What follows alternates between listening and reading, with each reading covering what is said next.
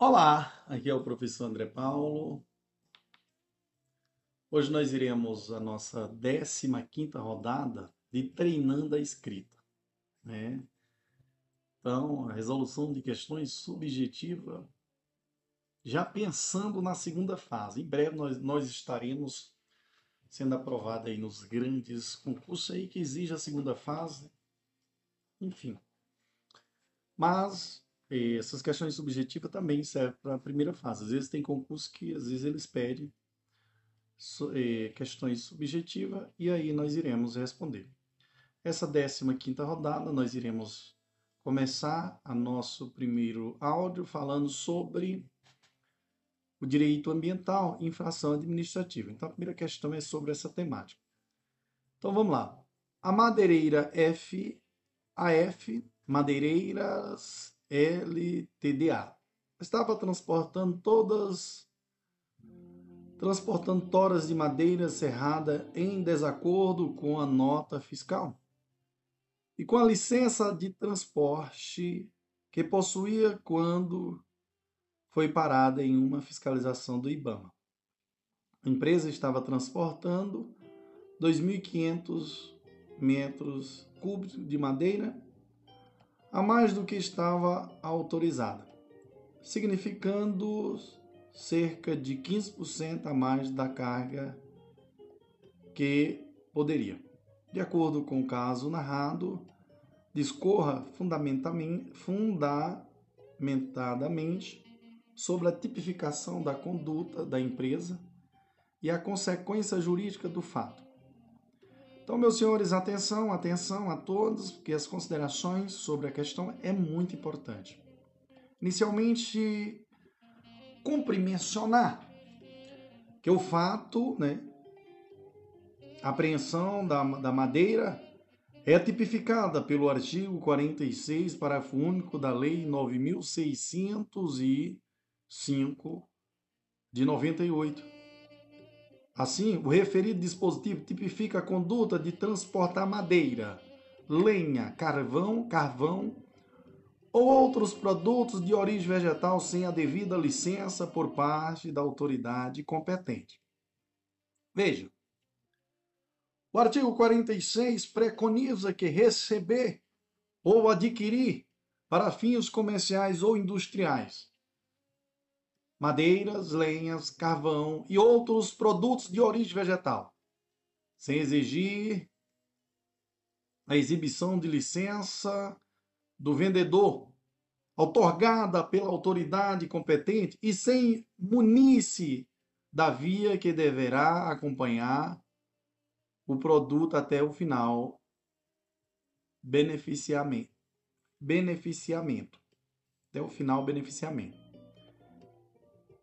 pena de detenção de seis meses a um ano e multa o parágrafo único diz que incorre nas mesmas penas quem vende expõe à venda tem em depósito, transporta ou guarda madeira, lenha ou carvão e outros produtos de origem vegetal sem licença válida para todo o tempo da viagem ou do armazenamento, otorgada pela autoridade competente. É importante mencionar que a conduta também caracteriza infração administrativa nos termos do artigo 70 da lei o artigo 70 diz: considera-se infração administrativa ambiental toda ação ou omissão que viola as regras jurídicas de uso, de gozo, promoção, proteção e recuperação do meio ambiente. Então, senhores, a lei determina a apreensão da madeira nesses casos. Quais, prof? Vamos analisar aqui produto de, de flora, né? Vamos analisar aqui o artigo 25 que diz: Verificada a infração, serão apreendidos seus produtos e instrumentos, levando-se os respectivos autos. Parágrafo 3 Tratando-se de produtos perecíveis ou madeiras, serão estes avaliados e doados a instituições científicas, hospitalares, penais e outras com fins beneficentes. O artigo 72 diz assim: as infrações administrativas são punidas com as seguintes sanções, observado o disposto no artigo 6, parágrafo, aliás, inciso 4. A apreensão dos animais, produtos e subprodutos da fauna e flora, instrumentos, petrechos, equipamentos ou veículos de qualquer natureza utilizados na infração. Então, senhores, atenção, porque assim, a consequência jurídica do fato é a apreensão da madeira, da mercadoria. Mas e a quantidade, prof? Belíssima pergunta. Importante mencionar que, para o STJ, não é possível reduzir a apreensão da madeira apenas ao quantitativo de carga que excedeu a autorização da guia de transporte, porque isso caracterizaria medida não prevista na lei e representaria em providência contrária aos objetivos das leis de proteção ao meio ambiente. Então, senhores, atenção, porque a medida de apreensão da totalidade da carga transportada consiste em importante mecanismo para a tutela do meio ambiente, em razão do efeito dissuasório imediato que produz sobre o infrator ou aquele que contribuiu para a prática da conduta ilícita. Isso porque a apreensão de bem, de bem gera, ainda que provisoriamente, a descapitalização da parte envolvida no ilícito, evita a reiteração da prática, facilita a recuperação do dano e ainda contribui para a garantia do resultado prático do processo administrativo. Amém, irmão? Amém, prof.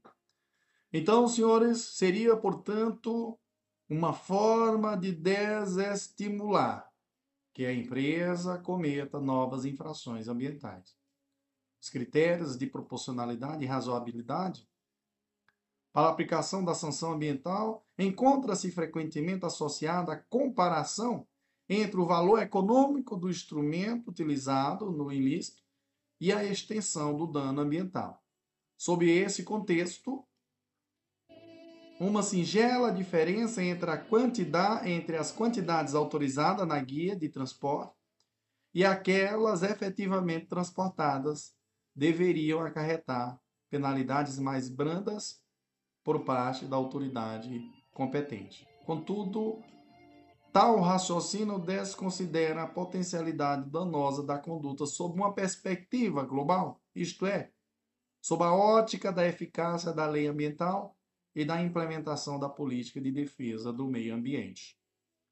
O modelo de, de ponderação proposta por Alex não legitima a utilização exclusiva do, do conhecido bom senso diante da causuística. A aplicação da proporcionalidade deve avaliar os princípios supostamente conflitantes a intensidade da intervenção de, uma, de um mandamento principiológico em detrimento do outro. E a importância dos direitos fundamentais justificadores da, inter, da intervenção. Ultimadas essas providências, é possível a definição dos valores que deverão prevalecer no caso específico.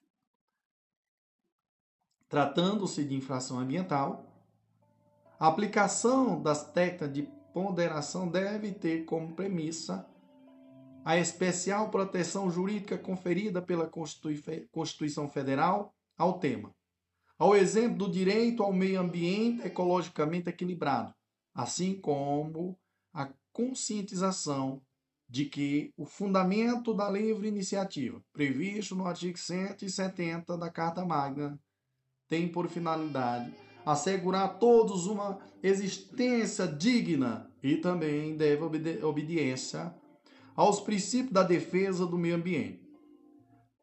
Na situação em debate, tem-se, de um lado, a proteção do patrimônio daquele flagrado,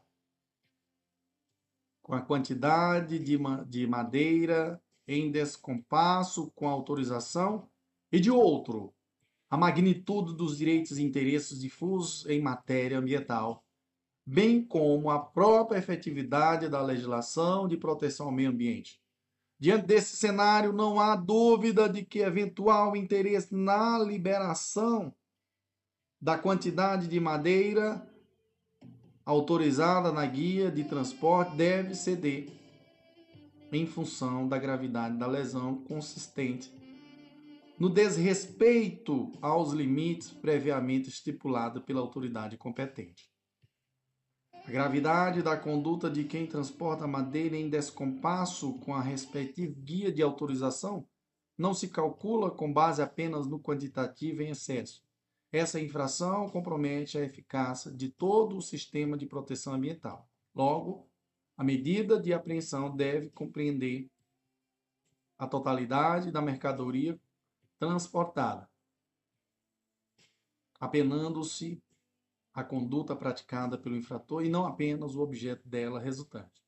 Assim, em suma, transporte em quantidade excessiva de madeira, não acobertada pela respectiva guia de autorização, legitima a apreensão de toda a mercadoria. Beleza, prof. Senhores, iremos aqui ao espelho da questão, só para a gente nos aprofundar mais aqui sobre a temática.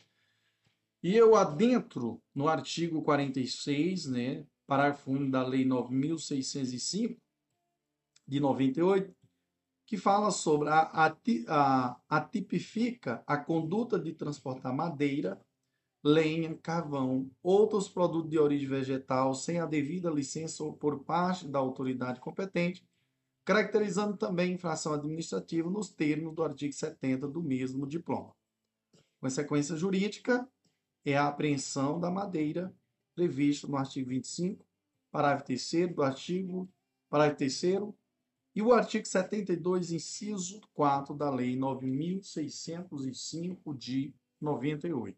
Em relação à quantidade apreendida, importante mencionar que para o STJ não é possível reduzir a apreensão da madeira apenas ao quantitativo de carga que excedeu a autorização da guia de transporte, de transporte por isso de transporte. Por isso, caracterizaria medida não prevista na lei e representaria em providência contrária aos objetivos das leis de proteção ao meio ambiente. A medida de apreensão da totalidade da carga transportada consiste em importante mecanismo para a tutela do, do meio ambiente em razão do, do efeito de, so, dissuasório imediato que produz sobre o infrator ou aquele que contribuiu para a prática da conduta ilícita. Isso porque a apreensão de bens gera, ainda que provisoriamente, a descapitalização da parte envolvida no, no ilícito. Evita a reiteração da prática da prática, facilita a recuperação do dano e ainda contribui para a garantia do resultado prático do processo administrativo. Seria, portanto, uma forma de desestimular que a empresa cometa novas infrações ambientais. Os critérios de proporcionalidade e razoabilidade para aplicação da sanção ambiental encontram-se frequentemente associados à comparação entre o valor econômico do instrumento utilizado no ilícito e a extensão do dano ambiental. O modelo de ponderação, de ponderação proposto por Alex não legitima a utilização exclusiva do conhecido bom senso diante da causuística. A aplicação da proporcionalidade deve avaliar os princípios supostamente conflitantes. A intensidade da intervenção de um mandamento psicológico em detrimento do outro e a importância dos direitos fundamentais justificadores da intervenção ultimadas, ultimadas essas providências. É possível a definição dos valores que deverão prevalecer no caso específico. Tratando-se da infração ambiental, aplica, a aplicação da técnica de ponderação deve ter como premissa a especial proteção jurídica conferida pela Constituição Federal ao tema, a exemplo do direito ao meio ambiente ecologicamente equilibrado, assim como a conscientização de que o fundamento da livre iniciativa, previsto no artigo 170 da Carta Magna, tem por finalidade assegurar a todos uma existência digna e também deve obediência aos princípios de defesa do meio ambiente. Irmãozinho, só passando aqui para o espelho da questão, para a gente responder essa questão, só bastaria a gente colocar assim, ó, tipificação do artigo 70, é, quer dizer, do artigo 46, parágrafo único, da Lei 9.605-98. Aí, infração administrativa, nós vamos ter o artigo 70 da Lei 9.605-98. Depois, você ia colocar a lei determina a apreensão da madeira, né, produto da flora, nesses casos, nos termos do artigo 25, parágrafo 3, e artigo 72, inciso 4 da Lei 9.605-98. Assim, a consequência jurídica do fato é a apreensão da mercadoria. Terceiro, não é possível reduzir a apreensão da mercadoria apenas ao, ao quantitativo de carga de, de carga que excedeu a autorização da guia de transporte. Por que isso? De transporte. Porque isso aí lembra-se da, da posição do STJ. Tratando-se de infração ambiental, a aplicação da técnica de ponderação deve ter como premissa especial proteção jurídica conferida pela Constituição Federal ao tempo, a exemplo do direito ao meio ambiente ecologicamente equilibrado, assim como a conscientização de que o fundamento da livre iniciativa previsto no artigo 170 da Carta Magna tem por finalidade assegurar a todos uma existência digna e também deve obediência ao princípio de defesa do meio ambiente. Beleza, irmãozinho? Até a próxima. Show, papai. Vamos que vamos. Viva o prof. André Paulo. Olá, aqui é o professor André Paulo. Hoje nós iremos ao nosso a nossa quinta rodada, né, senhores, de treinando a escrita. Então, é, passando para a segunda questão sobre a temática direito penal, crime contra a administração pública. Então, veja só o teor aqui da questão é, para que nós possamos responder essa questão da melhor forma possível. Pedro, titular do ofício de registro de imóveis na cidade de Betim, Minas Gerais. Os atos negociais envolvendo duas ou mais pessoas exigia emolumentos, levando em consideração não o ato negocial, mas o número de pessoas envolvidas na negociação o que ocasionava um aumento indevido dos emolumentos. Diante disso, o Ministério Público ofereceu uma denúncia contra Pedro, imputando-lhe o crime de excesso de exação, delito tipificado no artigo 312, parágrafo 1 do Código Penal. Em sua defesa, Pedro alegou que o próprio regimento de custas e emolumentos não é tão claro quanto se desejaria. Ele é um tanto quanto confuso e gera dificuldade de interpretação, o que foi confirmado por diversas testemunhas. De acordo com o caso, em tela, a jurisprudência do STJ discorra sobre o crime em comento e fundamentadamente se Pedro deveria ser condenado. Então, atenção, senhores, atenção, porque fazendo as considerações sobre a questão, eu começo dizendo que, de acordo com STJ, a mera interpretação equivocada da norma tributária não configura o crime de excesso de exação. O tipo do artigo 316, parágrafo 1 do Código Penal, pune o excesso na cobrança pontual de tributos, exação, seja por não ser devido o tributo ou por valor acima do correto, ou ainda por meio vexatório ou gravoso, ou sem autorização legal. O elemento subjetivo do crime é o dolo consistente na vontade do agente de exigir tributo ou contribuição que sabe ou deveria saber indevido, ou ainda de empregar meio vexatório ou gravoso na cobrança de tributo ou contribuição devidos. Assim, o crime não é punido a partir de culpa. Segundo a doutrina, se a, se a dúvida é, é excusável diante da complexidade de determinada lei tributária, não se configura o delito.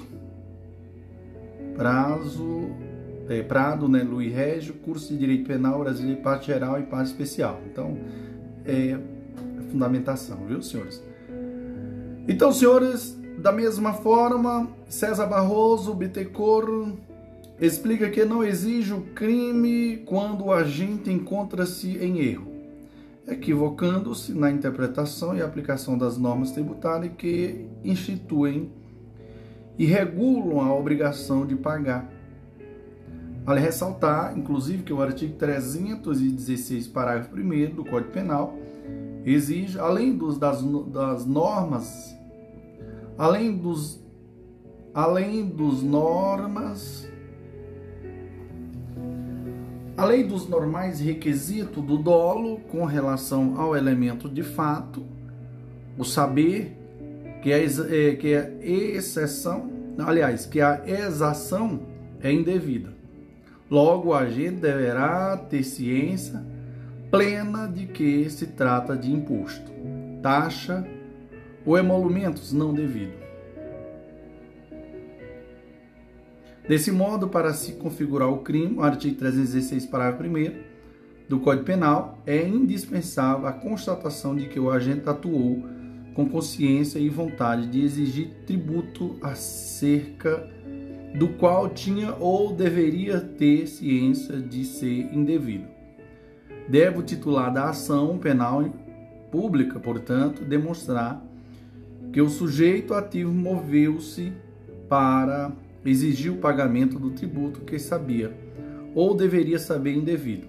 Na dúvida, o dolo não pode ser presumido, pois isso significa atribuir responsabilidade penal coletiva ao, ao registrar que, que intérprete invocado, in, equivocadamente a legislação tributária. Então, no caso concreto, as diversas testemunhas afirmaram que o próprio regimento de custas e emolumentos não é tão claro quanto ao desejaria, quanto, quanto se desejaria. Ele é um tanto quanto confuso e gera dificuldades de interpretação.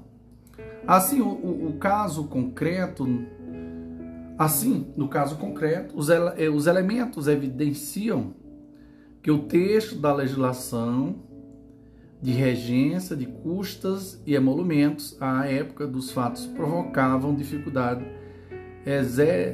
exegética, dando margem à interpretação diversa, tanto nos cartórios do Estado quanto dentro da própria corregedoria, composta por especialistas na aplicação da norma em referência. Desse modo, o STJ, em caso simular, acolheu a tese defensiva de que a lei era obscura e não permitia precisar a, precisar a, exata, a exata forma de cobrança dos emolumentos, dos emolumentos cartórios, no caso especificado pela denúncia. Segundo restou apurado nos autos, embora o réu possa ter cobrado de forma errônea os emolumentos, o fez por mero erro de interpretação da legislação tributária no tocante ao, ao método de cálculo do, do tributo, e não como resultado de conduta criminosa. Portanto, não havendo previsão para a punição do crime em tela na modalidade culposa e não demonstrado o dolo do agente de, de exigir tributo que sabia ou deveria saber indevido, é inviável a para a perfeita a perfeita subjunção da conduta ao delito previsto no, no parágrafo 1 do artigo 316 do Código Penal. Assim, em suma, a mera interpretação equivocada da norma tributária não configura o crime de exceção aliás, de excesso de exação. STJ, segunda turma, viu, senhores? Relator e ministro aí, ó, ministro Antônio Saldanha Palheiro. Partindo aqui para a resposta da questão, né, mais precisamente, para pontuar, eu bastaria colocar assim: de acordo com o STJ, a mera interpretação equivocada da norma tributária não configura crime de exceção de exação. O tipo do artigo 16, 316 do parágrafo 1 do Código Penal pune o excesso na cobrança pontual de tributo, exação, seja por não ser devido o tributo ou por valor acima do correto, ou ainda por meio vexatório ou gravoso ou sem autorização legal.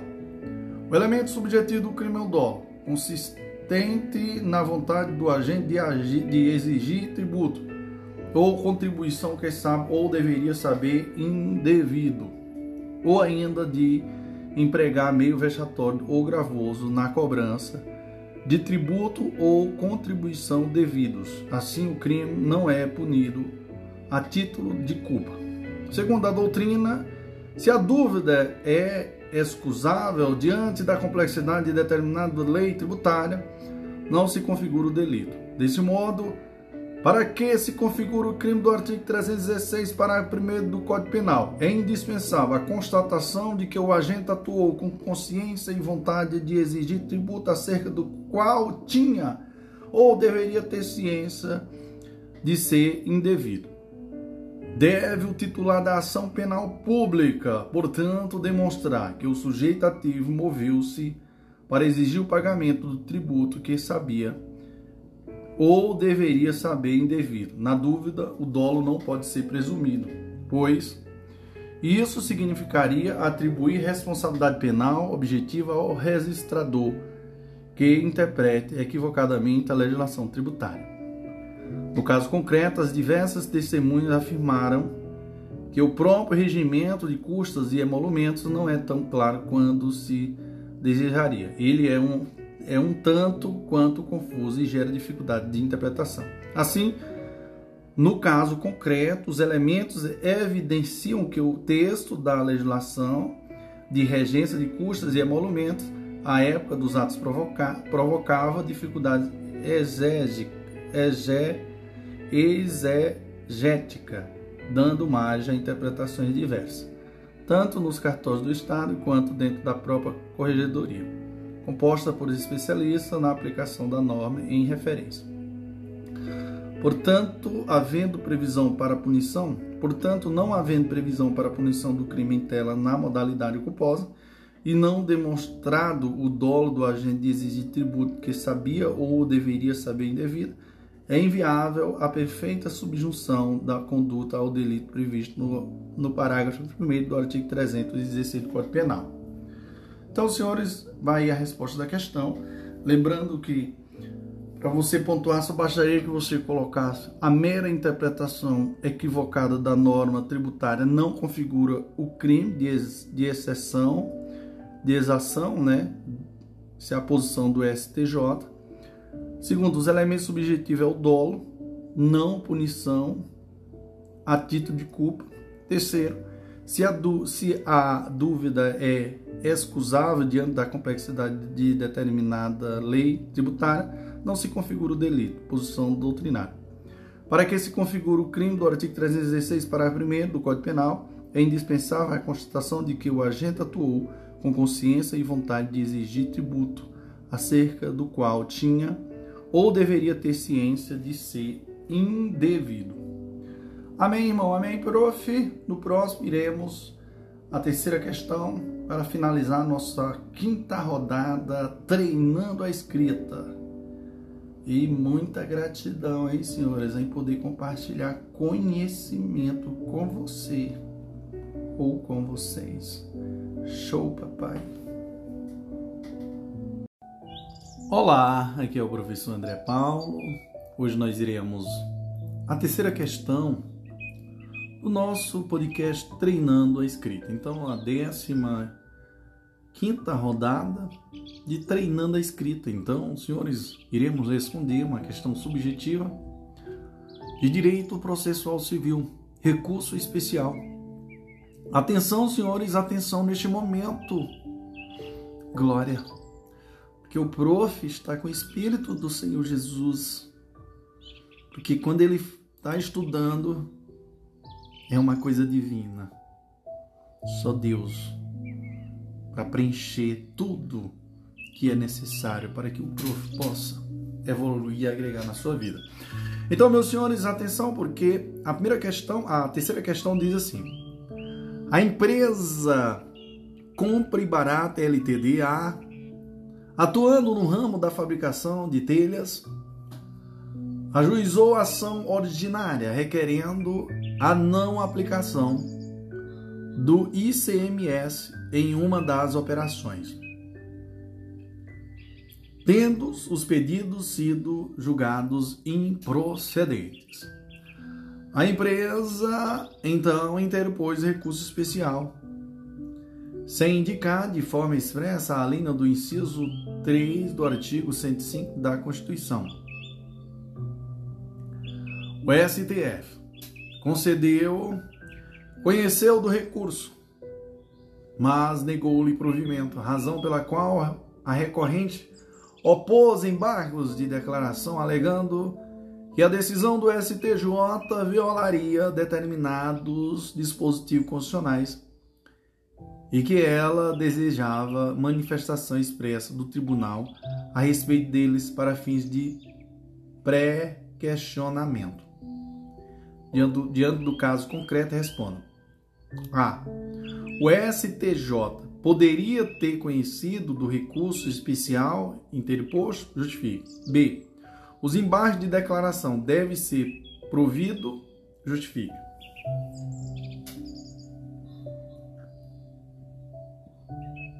Bom, considerações sobre a questão.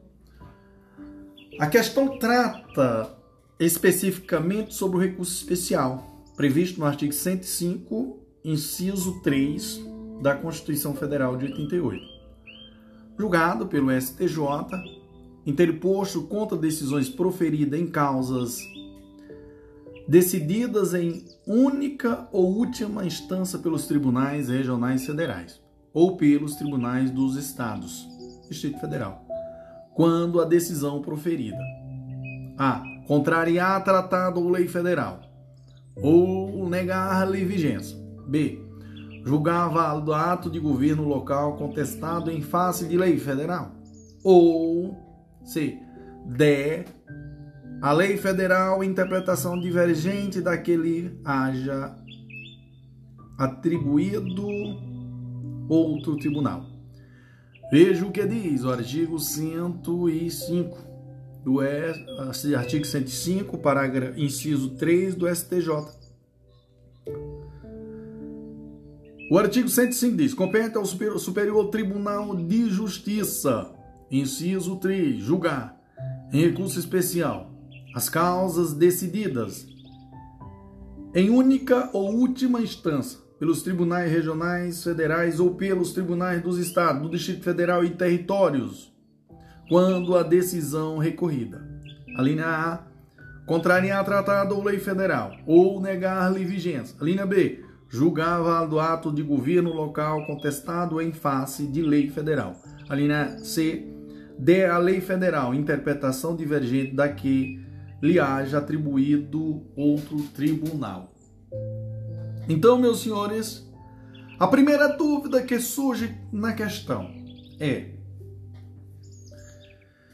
se a parte interpõe recurso especial, é necessário que ela indique em qual a linha do inciso 3 do artigo 105 da Constituição Federal de 88 a situação se enquadra. Em regra, é necessária a indicação da linha do inciso 3 do artigo 105 da Constituição no momento da interposição do recurso especial para que este seja conhecido pelo STJ em razão do, do, do previsto no inciso 2 do artigo 1 aliás, do inciso 2 do artigo 1029 do Código de Processo Civil de 2015. Veja, o artigo 1029 diz assim: o recurso extraordinário e o recurso especial, nos casos previstos na Constituição Federal, serão interpostos perante o presidente ou vice-presidente do tribunal recorrido em petição distintas que conterão o que é prof, inciso 2, a demonstração do cabimento do recurso interposto. Quando não há a indicação da linha o STF, em regra, não conhece do recurso especial mencionando, mencionando a súmula 284 do STF. E diz assim, ó, a súmula 284 diz: é inadmissível recurso extraordinário quando a deficiência na sua fundamentação não permitir a exata compreensão da, da controvérsia não se conhece do recurso se a parte não indicar a linha do, permi do permissivo constitucional na qual se embasa a resignação. Aplicação da súmula 284 do STF. Por analogia, viu, senhores? Decisão aí do STJ, terceira turma, né? Ministra Inaci Andring. Não obstante, a regra acima exposta, exposta uma exceção. Ainda que a parte recorrente não indique a linha do inciso 3 do artigo 105, será possível que o STJ conheça do recurso especial em caráter excepcional, se as razões recursais conseguirem demonstrar de forma inequívoca a hipótese de seu cabimento. Nesse sentido, a interposição do recurso especial dispensa a indicação de qualquer alínea do inciso 3 do artigo 105 da Constituição Federal, desde que seja possível identificar de forma inequívoca a intenção de demonstrar a violação de norma federal ou a divergência de entendimento entre os tribunais. Isso é uma decisão da quarta turma. Portanto, senhores, atenção deve ser dispensada a indicação expressa da linha do permissivo constitucional em que se funda o recurso especial, se as razões recursais conseguem demonstrar de forma inequívoca o seu cabimento, segundo os casos previstos na Constituição Federal, mitigando o rigor formal. Em homenagem aos princípios da instrumentalidade das formas e da efetividade do processo, a fim de dar concretude ao princípio constitucional do devido processo legal em sua dimensão substantiva de razoabilidade e proporcionalidade. Em suma, a falta de indicação expressa da norma constitucional que autoriza a interposição do recurso especial, a linha A, B e C do inciso 3 do artigo 105 da Constituição Federal de 88 implica o seu não cabimento pela incidência da súmula 284 do STF, salvo em caráter excepcional, se as razões recursais conseguem demonstrar de forma inequívoca a hipótese de seu cabimento. Irmãos, aqui é uma decisão do STJ, Corte Especial, viu? Pois bem, continuando em relação ao segundo questionamento, os embargos de declaração não devem ser providos. Os embargos de declaração somente se mostram cabíveis se ocorrerem os pressupostos de obscuridade, contradição, omissão ou erro material no acórdão, não cabendo ao STJ apreciar as alega apreciar a alegada violação a dispositivos constitucionais, em sede de recurso especial, ainda que para fins de pré-questionamento, sob pena de usurpação da competência do STJ, do STF, não se mostrando omisso o acordo que deixa de fazê-lo.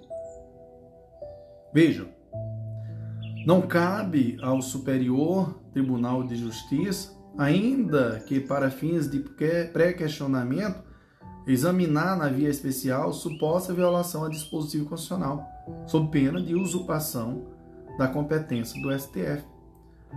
STF, né, senhores? Decisão aqui do STJ, primeira turma, primeira sessão, ministra Sérgio Gulquina. Em suma, senhores, não é possível a manifestação em sede de recurso especial sob a alegada violação a dispositivo da Constituição Federal, ainda que para fins de pré-questionamento. Partindo aqui para o espelho da questão, eu digo a todos vocês que o recurso especial previsto no artigo 105, inciso 3 da Constituição Federal de 88, julgada pelo STJ, pode ser interposto contra decisões proferidas em causas decididas em única ou última instância pelos tribunais regionais federais ou pelos tribunais dos estados, quando a decisão proferida primeiro, contrariar tratado ou lei federal ou negar-lhe vigência. Segundo, julgar válido ato de governo local contestado em face de lei federal. Ou terceiro, der à lei federal interpretação divergente da que lhe haja atribuído outro tribunal. Em regra, é necessária a indicação da linha do inciso 3 do artigo 105 da Constituição, no momento da interposição do recurso especial, para que esse seja conhecido pelo STJ, em razão do previsto no inciso 2 do artigo 1029 do CPC 2015. Quando não há indicação da linha, o STJ, em regra, não conhece do recurso especial mencionada a súmula 284 do STF. Não obstante, a regra acima exposta há uma exceção. Ainda que a parte recorrente não indica a linha do inciso 3 do artigo 105, será possível que o STF, STJ Conheça do recurso especial, em caráter excepcional, se as razões recursais conseguirem demonstrar de forma inequívoca a hipótese de seu cabimento. Em relação ao segundo questionamento, os embargos de declaração não devem ser providos. Os embargos de declaração somente se mostram cabíveis se ocorrerem os pressupostos de obscuridade contradição, omissão ou erro material no acórdão, não cabendo ao STJ apreciar a alegada violação a dispositivos constitucionais em sede de recurso especial, ainda que para fins de pré-questionamento sob pena de usurpação da competência do STF, não se mostrando omisso o acordo que deixa de fazê-lo deixa de fazê-lo. Pontuação aqui, senhor, vamos aqui, ó. Pontuar na questão dessa é muito bacana, né, senhores? Então, só lembrando que o recurso especial previsto no artigo 105, inciso 3 da Constituição Federal de 88, julgada pelo STJ, pode ser interposto contra decisões proferidas em causas decididas em única ou última instância pelos tribunais regionais federais ou pelos tribunais dos estados, né, TJs, quando a decisão proferida, primeiro, contrariar tratado ou lei federal ou negar de vigência. É, segundo, julgar válido ato de governo local contestado em face da lei federal. Ou, terceiro, der à lei federal interpretação divergente daquele haja atribuído outro tribunal. É, dando continuidade aqui, senhores, a, a resposta, em regra, é necessária a indicação da linha do inciso 3 do artigo 105 da Constituição. No momento da interposição do recurso especial, para que este seja conhecido pelo STJ, em razão do previsto no inciso 2 do artigo 20 do artigo 1029 do CPC, respeito, respeitando ou respeito que a súmula 284 do ST do STF, né, a posição do STJ, né, senhores? Bom, e não obstante a regra acima exposta, há uma exceção. Ainda que a parte recorrente não indica a linha do inciso 3 do artigo 105, será possível que o STJ conheça do recurso especial em caráter excepcional se as razões recursais conseguirem demonstrar de forma inequívoca a hipótese de seu cabimento. Quarto, em razão, em relação ao segundo questionamento, os embargos de declaração não devem ser providos. Então, os embargos de declaração somente se mostram cabíveis se ocorrerem os pressupostos de obscuridade, contradição, omissão ou erro material no acordo, não cabendo ao STJ apreciar a alegada violação a dispositivos constitucionais em sede de recurso especial, ainda que para fins de pré-questionamento sob, sob pena de usurpação de competência do STF, não se mostrando omisso o acordo que deixa de fazê-lo. É isso aí, senhores. Amém, prof. Então, vamos que vamos. No próximo iremos a 16 rodada de resoluções e questões, senhores, treinando a escrita. Show, papai. Vamos que vamos. Viva quem? Ao prof. André Paulo. Glória a Deus.